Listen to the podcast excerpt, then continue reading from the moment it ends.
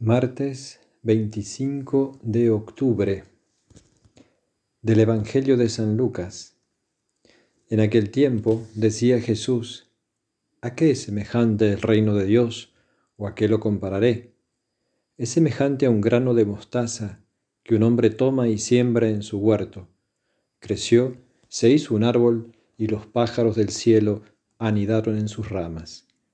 Y dijo de nuevo, ¿A qué compararé el reino de Dios? Es semejante a la levadura que una mujer tomó y metió en tres medidas de harina hasta que todo fermentó. Palabra del Señor. Muy queridos todos, el Evangelio que escuchamos hoy es para nosotros un gran consuelo, un gran gozo, porque para explicarnos el Señor el misterio del reino de Dios, utiliza estas comparaciones que fácilmente las comprendemos. Efectivamente, el grano de mostaza mide unos, pocos milímetros de, de diámetro y luego llega a ser un gran árbol, como dice Jesús aquí, donde anidaron los pájaros en sus ramas. Y lo mismo, eh, la pequeña porción de levadura que se mezcla en la masa y luego la masa fermenta, crece. Pues bien, así es como se desarrolla el reino de Dios en la historia.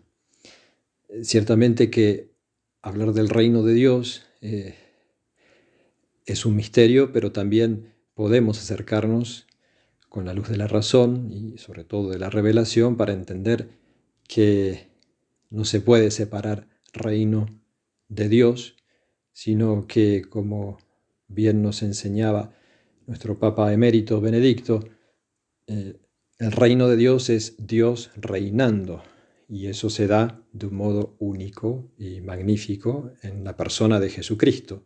Jesús es el Rey, o Dios reina en Jesucristo. O cuando llega Jesucristo y se hace hombre, él mismo nos dice, el reino de, los cielos dentro de vosotros está.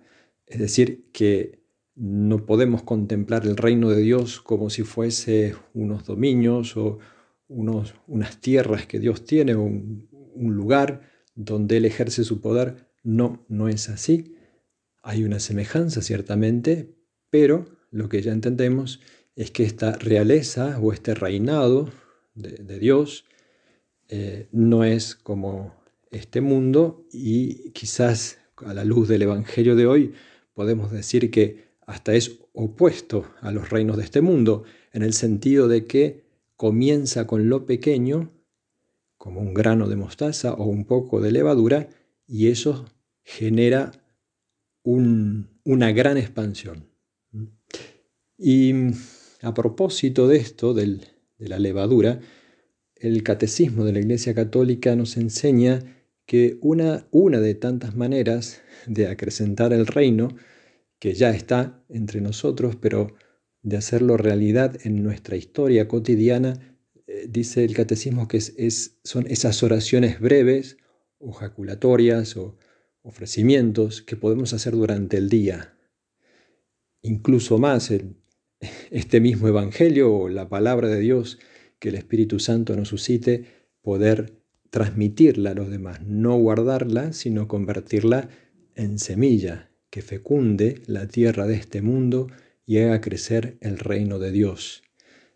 Sabemos que este reino, si bien se hace presente cuando abrimos el corazón a la palabra de Dios, cuando cumplimos su voluntad, entonces se manifiesta el reino, pero este reino, aunque haya personas que no quieran escuchar la palabra de Dios o no quieran hacer su voluntad, este reino de Dios ya no se puede detener.